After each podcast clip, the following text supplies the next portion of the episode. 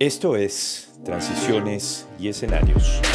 Conversaciones sobre energía y ambiente. Hola a todos, este es un nuevo episodio de este podcast que queremos en llamar Transiciones y Escenarios, conversaciones sobre energía y ambiente. Somos eh, Luis Boscan Flores, Luciano Caratori, quienes habla, Mauricio Reutemann.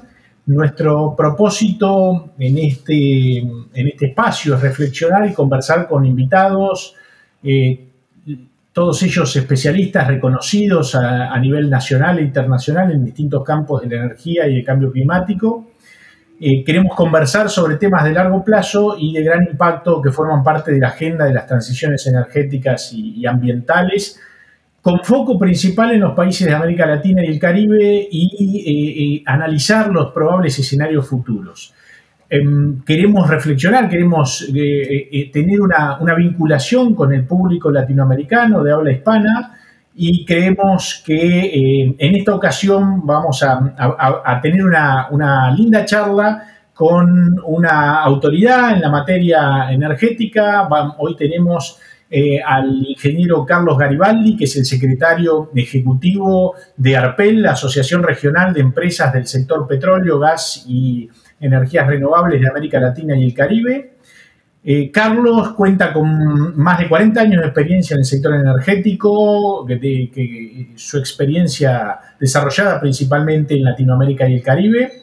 Es un especialista en estrategia corporativa, planificación y valoración de portafolios de EMP, eh, desarrollo de negocios, principalmente en exploración, adquisición de activos y fusiones corporativas diseños de términos contractuales y fiscales, diseños de rondas licitatorias y negociaciones internacionales.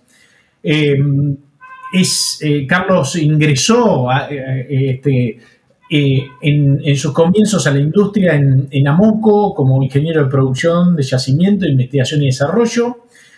también en su carrera profesional continuó como presidente eh, de San Jorge Internacional y asumió el cargo de vicepresidente de negocios para América Latina, eh, luego de una fusión con, Chevron.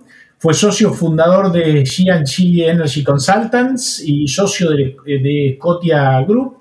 Fue también Managing Director de Oil and Gas, eh, M&A Américas en Harrison Grove y continuó en ese cargo tras su fusión en el Standard Chartered Bank y continuó su carrera este, en Tecpetrol, en HSBC, en otras importantes firmas del sector, Arthur Little, y eh, también Carlos, que es un ingeniero químico de la Universidad de Buenos Aires, que posee una maestría en la Universidad de Tulsa de Oklahoma.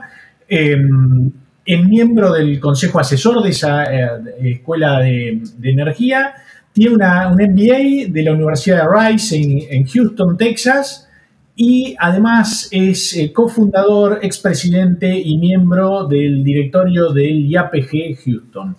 Eh, Carlos nos recibe y, y, lo tenemos conectado desde su oficina eh, desde la oficina de Arpel en Montevideo. Así que bueno, Carlos, ¿qué tal? ¿Cómo estás? Eh, bienvenido y gracias por, estar con nosotros.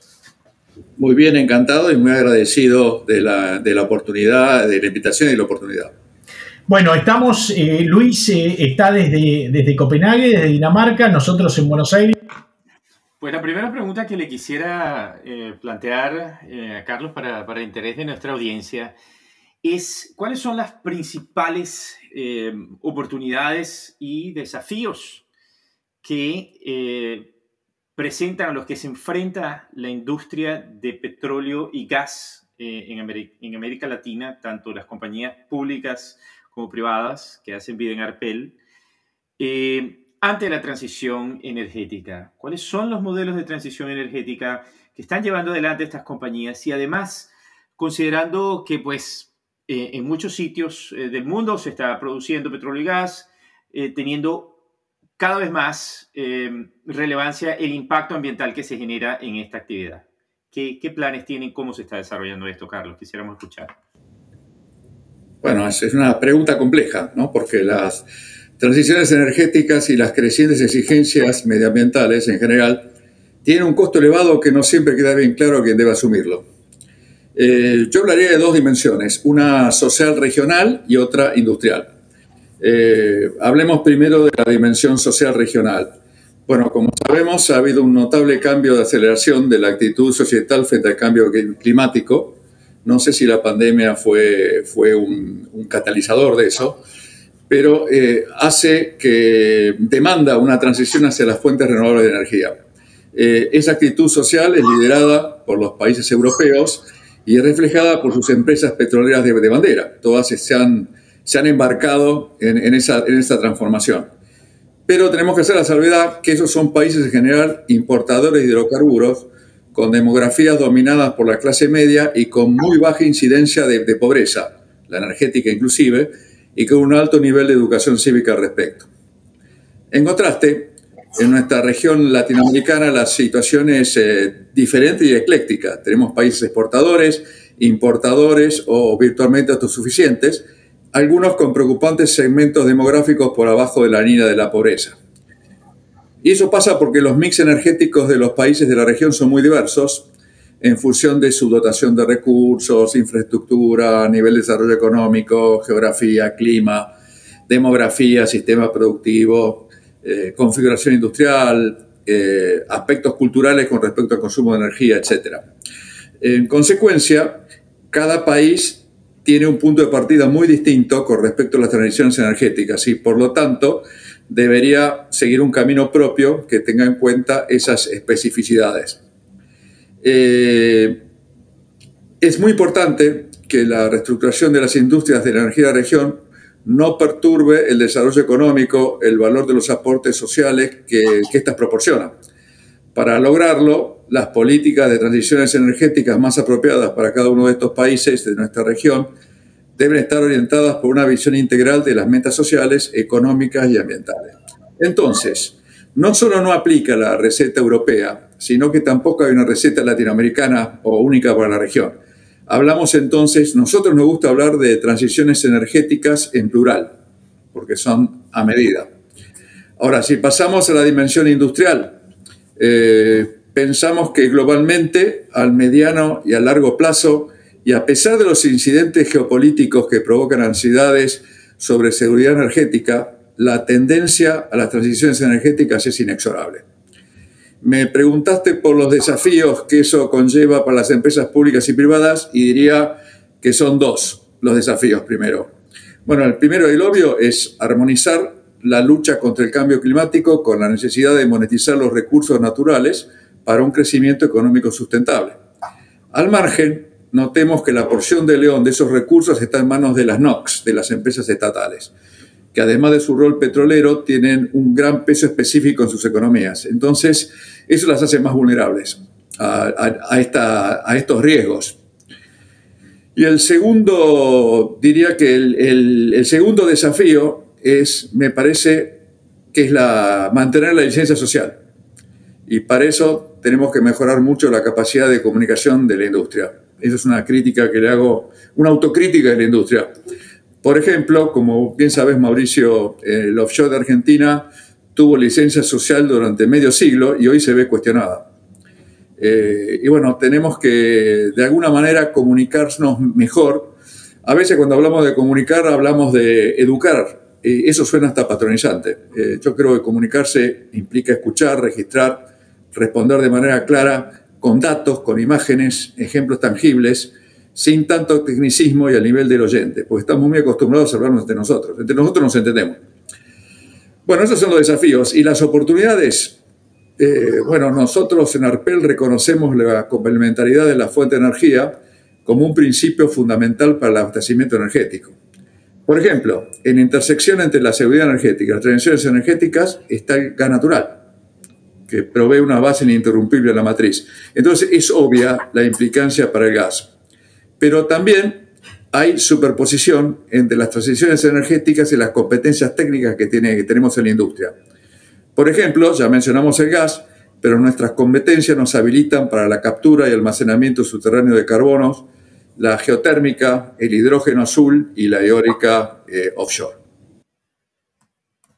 Muy interesante, muy interesante, Carlos. Eh, eso, sobre todo esos elementos que, que mencionaste. Muchas gracias, Carlos. Precisamente en esa línea, hablabas de cierta forma y, quizás con otras palabras de, la cuestión vinculada con el riesgo de transición climático. Cambios de preferencias en, los consumidores, cambios de preferencias por parte de, las instituciones financieras, en qué deciden financiar y qué no. Y, y en los últimos años, en el sector de hidrocarburos, incluyendo el desarrollo de infraestructura para los hidrocarburos, eh, se observa cierto desierto del financiamiento, ¿verdad? Por parte quizás de, fondos multilaterales, de instituciones financieras privadas incluso, que muchas veces contribuyen al desarrollo de grandes obras de infraestructura vinculadas con, digamos, con el gas natural, por ejemplo, ¿verdad? ¿Cómo, ¿Cómo ve esta situación en el marco de la disparada de los precios previos, de manera previa incluso a la invasión de Rusia a Ucrania? esa es una falta de financiamiento que, evidentemente ha tenido impacto de los dos lados, afectando la oferta y también la los precios que afronta la demanda en consecuencia. ¿Qué está pasando con eso? ¿Es una tendencia que se está retrayendo y se está recuperando aquel financiamiento que se mantiene igual eh, aún en este contexto o que se acelera en los próximos años precisamente para evitar los, efectos negativos de, esta exposición a esta volatilidad también en, las decisiones del, inversor? Bueno, es, otra pregunta compleja. Eh, bueno, en primer lugar, es razonable que haya una cierta tensión entre seguridad energética y transiciones energéticas, pero eso no debería significar una dicotomía dialéctica, porque no son mutuamente excluyentes. Eh, las instituciones financieras, como nosotros, están inmersas en el mismo medio social que estamos todos. Entonces tienen que satisfacer las expectativas de sus clientes y empleados, también lo de sus accionistas, no solo las ambientales, sino también las, pecuniarias. Y también las del regulador que les impone límites de riesgo a sus portafolios. Eso lo sé porque trabajé para instituciones financieras, para, bancos que se dedicaban a and gas. Eh, todo eso hace que el manejo de su portafolio sea muy complicado. Eh, algo que he observado es que, aunque ese capital se retrae del, sector, deja más espacio para el private equity, que por su, naturaleza, por su naturaleza no sufre tanto escrutinio social. Em, Luciano, me preguntaste antes y después del, del, evento de Ucrania. Y sí, es cierto, la caída viene de antes y, la, y, se, ve en la, trepada de precio antes de la, del evento ucraniano. La caída de inversión de los proyectos petroleros en beneficio del sector eléctrico de fuentes renovables era dramática ya antes de esa guerra. De los casi 500 billones de dólares en 2019 pasamos unos 350 en 2021, siendo las petroleras eh, mayores y globales quienes más recortaron sus inversiones, de 140 billones en el 2014 a 70 en el 2021, la mitad. Y recordemos para, como parámetro que la industria, el consenso es que la industria de oil and gas necesita invertir unos 400 billones de dólares al año durante 10 años para mantener su producción. Eh, billones americanos, no miles de millones. Eh, siempre parece que no aprendemos, porque siempre que la industria del upstream deja de invertir, chocamos contra una pared de precio en la energía, que por supuesto afecta los costos de toda la cadena industrial desde los fertilizantes, pasando por el cemento, el acero, a los productos de, consumo. Eh, la crisis de Ucrania cambia estas cosas con la, ansiedad que hay ahora por, la seguridad energética. Y bueno, no nos gusta hacer futurología, eh, pero lo que sí sabemos es que no hay que confundir lo coyuntural con lo estructural, el ruido con la señal, la volatilidad con la tendencia. Eh, aunque por supuesto, si una situación coyuntural se perpetúa en el tiempo, se puede volver estructural. Pero como dije, creemos que en un estado estacionario, en el mediano o largo plazo, el camino de las transiciones energéticas es inexorable. Ahora, de cualquier manera, el mantra parecía ser o parece ser que la transición energética se, se logra asfixiando de capital a nuestra industria y que la escalada de precios haría más competitivas las energías renovables. Es un poco forzar, eh, forzar la transición o acelerar la transición. Pero los que piensan así no se ponen en el lugar de los países en vía de desarrollo, porque seguimos castigando a la oferta de los países eh, en desarrollo, pero no los hábitos de consumo en los países desarrollados, que son los grandes contaminadores. Eh, por ejemplo, he escuchado decir a una de las empresas europeas, las grandes, que el desarrollo tiene que ser responsable, pero no hablan de consumo responsable. Esa es una situación, me parece inherentemente injusta. Por, por ejemplo, Latinoamérica y el Caribe necesita energía de suministro confiable y a precios accesibles y genera solamente 4% de las emisiones de carbono tiene inmensos recursos hidrocarburíferos y no debería pagar la fiesta que, hicieron los otros. Y como dije, no hacemos futurología, pero si me torces el brazo, aventuraría que vamos a seguir en un ambiente de volatilidad.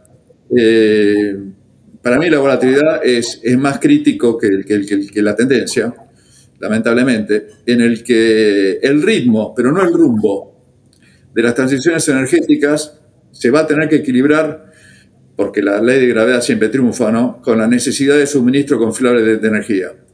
Entonces, supongo que pondría eso nuevas presiones para capitalizar los hidrocarburos, porque lo que todos tenemos en claro, y no discute nadie, es que ningún escenario de que carbón neto cero hay una matriz que pueda prescindir del petróleo y del gas. Entonces estamos hablando de una transición y no de un reemplazo, y como varios han dicho, es un I y no un O. Es decir, eh, eh, es una, vamos a necesitar, si sigue aumentando la demanda de energía, con, la, con el crecimiento demográfico, el crecimiento económico, vamos a necesitar de todas las fuentes de energía. Muchísimas gracias, Carlos. Gracias, gracias Carlos. Estaba eh, escuchando lo que, lo que planteabas recién y bueno, en línea con lo que decía Luciano y con lo que mm, con lo que vemos eh, fundamentalmente de las instituciones multilaterales de crédito. Yo recuerdo el año pasado reuniones de, la secretaria del Tesoro de Estados Unidos con los presidentes de los, de los bancos eh, multilaterales que actúan en la región, de BID, de Banco Mundial, de CAF, donde Estados Unidos también tiene participación. y, la pregunta ahí eh, para vos es, eh, eh, ¿tiene sentido financiar el gas en, función de, lo que preguntaba Luciano recién y, tus eh, reflexiones posteriores? Y al, mismo tiempo, de la mano con, ese, con esa pregunta general, una pregunta particular. ¿Qué sentido ves que tiene y cómo ves que puede evolucionar la integración gasífera del cono sur el cono sur más Brasil, estoy, estoy hablando, de la mano también de la, reforma de Brasil, de los recursos de Argentina, de, de, los recursos de Bolivia, de Chile, de la situación de Uruguay. ¿Cómo ves esa primer, ese primer punto, si tiene o no sentido eh, financiar el gas, si esas instituciones de alguna manera vos ves que van a, mirar de otra manera el, eh, el financiamiento de infraestructura de gas? ¿Y cómo ves en particular esa integración gasífera del cono sur? Bueno, sí, eh, eh, contesto primero la primera pregunta en cuanto al financiamiento del gas, que me parece inentendible que restrinjan la, capitalización de deuda o, de, patrimonio para el gas cuando nosotros vemos, como dije, al gas como parte de la solución y no, no, parte del problema. No es lo ideal, pero cuando hablamos de transición, todos sabemos nosotros que es el, combustible ideal de transición. Eh, la energía renovable está creciendo eh, exponencialmente, eh, están bajando los costos, aumentando las, las eficiencias y eso es maravilloso y es admirable y habla de la creatividad y que, tenemos los, ingenieros que estamos en la industria de la energía. Pero em, empezaron desde una base muy, muy baja. Y tampoco podemos extrapolar eh, ese crecimiento infinitamente porque eh, está limitado por las leyes de la naturaleza. Hay un límite al, diámetro de las aspas de, un molino, por ejemplo o, de, la, capacidad de una celda fotovoltaica. Eh, eh, los, los, los, crecimientos tecnológicos están sucediendo rápidamente, pero ese ritmo de crecimiento no se puede extrapolar al futuro sin pensar también en la, en la ley de los retornos de, de creciente. Y como alguien dijo, eh, creo que fue Shell, cuando no hay sol, viento, lluvia, seguimos estando nosotros. Es decir, hasta, como dije, hasta en el escenario más agresivo de carbón cero y el más optimista de la generación y crecimiento de la tecnología renovable para generación y para acumulación, eh, no solamente el gas, sino también el petróleo tienen, tienen, tienen lugar en, esa matriz para el futuro concebible. Eh, ahora, vuelvo al tema de la comunicación. ¿Cómo puede ser que en la psique eh, popular y en la psique política y en los bancos, el gas siga siendo clasificado como en el mismo balde de combustibles fósiles, ¿no? como, el carbón o, eh, y hasta el petróleo. Eh, el gas es una tecnología madura, es limpio, es accesible, es seguro, es confiable y como dije, no, nos da una, base estable para la generación y también es el input para el hidrógeno azul. Eh, otra vez, a lo mejor no hemos sido capaces de, de comunicar. Pero al mismo tiempo, como contrapartida, eh, los productores de gas tienen que enfocarse también en reducir su, huella de, carbón, minimizar sus pérdidas de, venteos, y, pérdidas y venteos a través de la cadena de valor. Eh, las instituciones necesitan transparencia de, los, de las empresas. Si las empresas son transparentes y si muestran los riesgos, exhiben sus riesgos, van a tener más facilidad eh, para, acceder al financiamiento. Y eh, volviendo a la pregunta anterior, yo creo que se ve un, poquito de, más apertura al financiamiento cuando uno eh, compensa las emisiones, etc. Para ver, hay una, hay una retracción general, pero también se ven los casos en particular. Ahora, pasando a tu segunda pregunta, que es la, integración en, Latinoamérica. Eh, del gas, eh, bueno, cuando a Gandhi le preguntaron qué pensaba sobre la civilización occidental, él respondió que sería una excelente idea. Eh, de la misma manera, la integración gasífera del cono sur, del cono norte, y si soñamos a lo grande, eventualmente entre los dos conos, sería algo magnífico. Pero tiene muchos retos.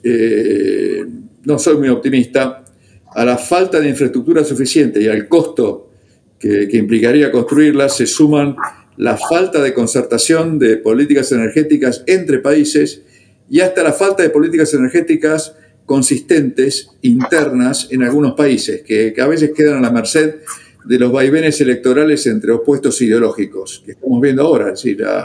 Estamos en una época de polarización a, a nivel global y a nivel regional también, y países que tenían una cierta estabilidad institucional y, tenían alternancia política entre dos centros, dos partidos centristas, ahora se han polarizado.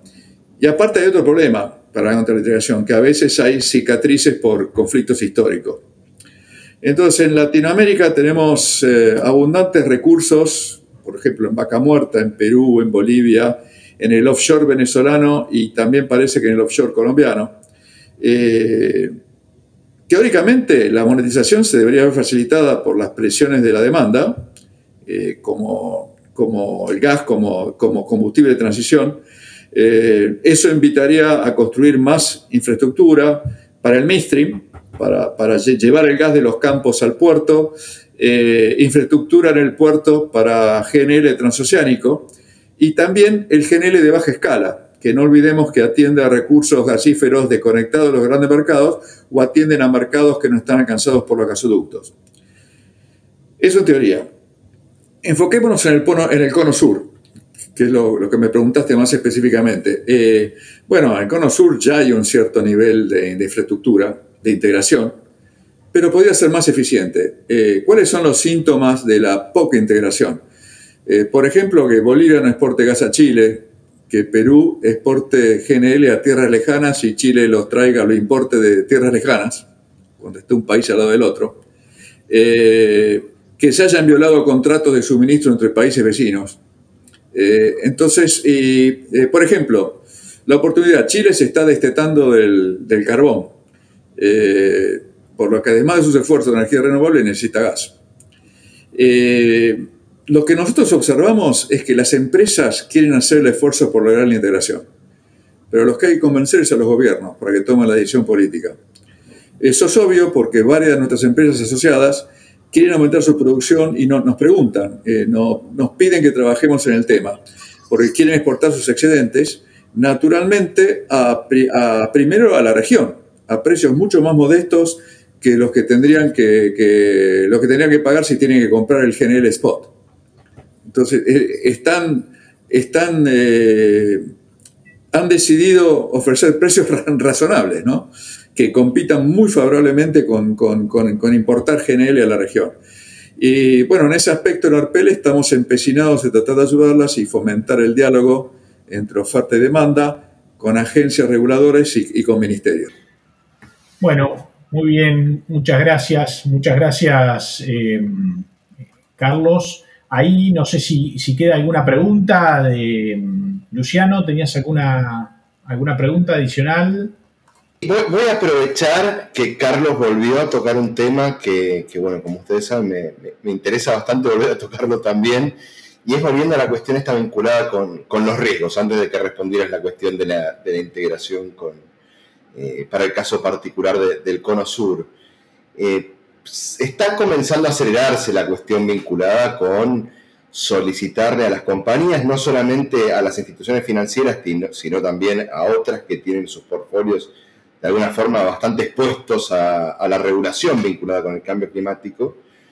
Eh, algo que comenzó como una serie de recomendaciones por parte de la TCFD eh, sobre cuál es la exposición que tienen las compañías a, este tipo de regulaciones. Luego el G7 y el G20 comenzaron a escalar las declaraciones de alguna forma prefigurando una obligatoriedad de realizar algunas de, las divulgaciones sobre la exposición que antes eran optativas y ahora hace poco la SED propuso una recomendación sobre la divulgación estandarizada de estos riesgos. Eh, ¿Cómo ven la, eventual obligatoriedad de aplicar un estándar para divulgar estos riesgos de transición por parte de las compañías, en este caso de, las de oil and gas, pero, pero posiblemente también de otras que tienen alta exposición a este tipo de cuestiones? Eh, ¿Facilita, dificulta el manejo de los riesgos? ¿De alguna forma ayuda a extender el, perdón, lo digo en inglés, el awareness sobre, sobre la cuestión en, algunos espacios que antes lo preferían ignorarlo. ¿Cómo ves esto? Bueno, yo, no, no, no, lo vemos tan, tan dramático, no, lo vemos como una ayuda a confrontar los riesgos, por más que a priori suene antipático porque suena como una, eh, como una imposición, ¿no? Pero de la misma manera, eh, los reguladores siempre han puesto imposiciones que fueron útiles, por ejemplo, la calidad de la reserva, eh, este, y, estandarizar la forma que reportan las compañías. No, no, nosotros, eh, desde hace 20 años que venimos atendiendo los desafíos del cambio climático y ahora empezamos a hablar no de cambio climático, sino de transiciones energéticas, ya se aceptó el cambio climático y, ya todos compramos la transición energética y tratamos de contribuir el desarrollo de hojas de ruta para países de la región. Y, ya hace cinco años que venimos poniendo un fuerte foco en la adaptación y gestión de ríos derivados del clima a través de nuestro eh, grupo de cambio climático. A modo de ejemplo, en 2021 tuvimos cinco talleres virtuales con expertos y referentes a nivel mundial para ver las distintas aristas, como la gestión corporativa, los riesgos climáticos, herramientas de identificación y cuantificación, finanzas sostenibles, coordinación multisectorial y las expectativas de las reaseguradoras. Eh, bueno, sorprendentemente, a lo mejor para la generalidad de la gente, las compañías ya estaban trabajando en esto. Eh, la, armonización de, la armonización de criterios y herramientas para la gestión de los riesgos de clima eh, son importantes porque eh, facilita la incorporación en las matrices corporativas de riesgo. Es un riesgo que tenemos en, todas sus dimensiones.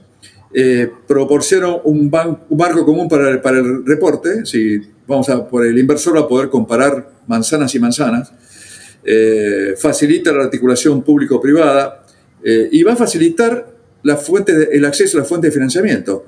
Porque los, no solamente los reguladores, los reguladores lo hacen por los inversores, requieren transparencia y divulgación de, los riesgos. Eh, yo, por ejemplo, cuando quiero saber que una, que empresa que cotiza ADR es lo que verdaderamente piensa sobre los, riesgos de su país, leo el, lo, que le reporta al SEC. eh, eh, también afecta la, contratación de seguros y reaseguros de nuestros activos, etc. Así que hasta afecta sus, costos. Y el riesgo de cambio climático eh, tiene que estar incorporado en los procesos de planeamiento estratégico corporativo. En resumen, consideramos que la aplicación de un estándar o marco común de referencia facilita el manejo de los riesgos de transición por parte de las empresas del sector y como dije, muchas de ellas ya vienen trabajando en ello a pesar de no contar con estructuras reglamentarias que se los exigieran. Eh, muchas ya aplican sus competencias de excelencia técnica, reduciendo su huella de carbono, evitando venteos y pérdidas, compensando sus emisiones plantando árboles, etc. Entonces, vemos a la iniciativa como algo positivo, pero, ya de que viene el pero, como con toda regulación, se tiene que aplicar bien. Es decir, eh, tiene que ser bien aplicada porque uno siempre alude a las buenas intenciones, pero sigue siempre vigente la ley de las consecuencias no intencionadas. Se me ocurre uno, por ejemplo, eh, imaginándome, si una empresa opta por deshacerse rápidamente de sus activos más sucios o contaminantes, eso le sirve para mejorar su imagen, eh, satisfacer un estándar o mejorar su scorecard, pero eso nada le sirve al planeta si lo transfiere un operador eh, que no está alcanzado por el SEC, que, por eso tiene bajo escrutinio social, porque es privado o porque no vende productos al público, y sí, a lo mejor tiene estándares excelentes, pero a lo mejor no. ¿Qué pasa si no tiene eh, mejores estándares ambientales?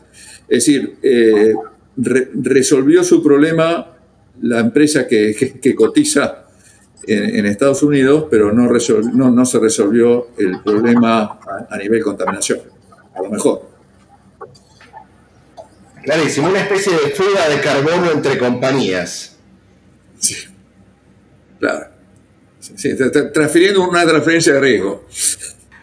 Bueno, quiero, agradecerles muchísimo eh, a Carlos Garibaldi por la oportunidad de conversar con él. Eh, creo que ha sido una conversación muy interesante. Me permito hacer un muy breve resumen de lo conversado en primer lugar, creo que Carlos nos hizo ver eh, que la miopía no paga, que es muy importante mantener eh, las inversiones eh, en el sector de petróleo y gas. me llama mucho la atención el dato que da de 400 millardos, 400 mil millones de dólares solamente son necesarios para mantener la producción y sin embargo pareciera que siempre vivimos en un ciclo de boom and bust, boom and bust con eh, la inversión.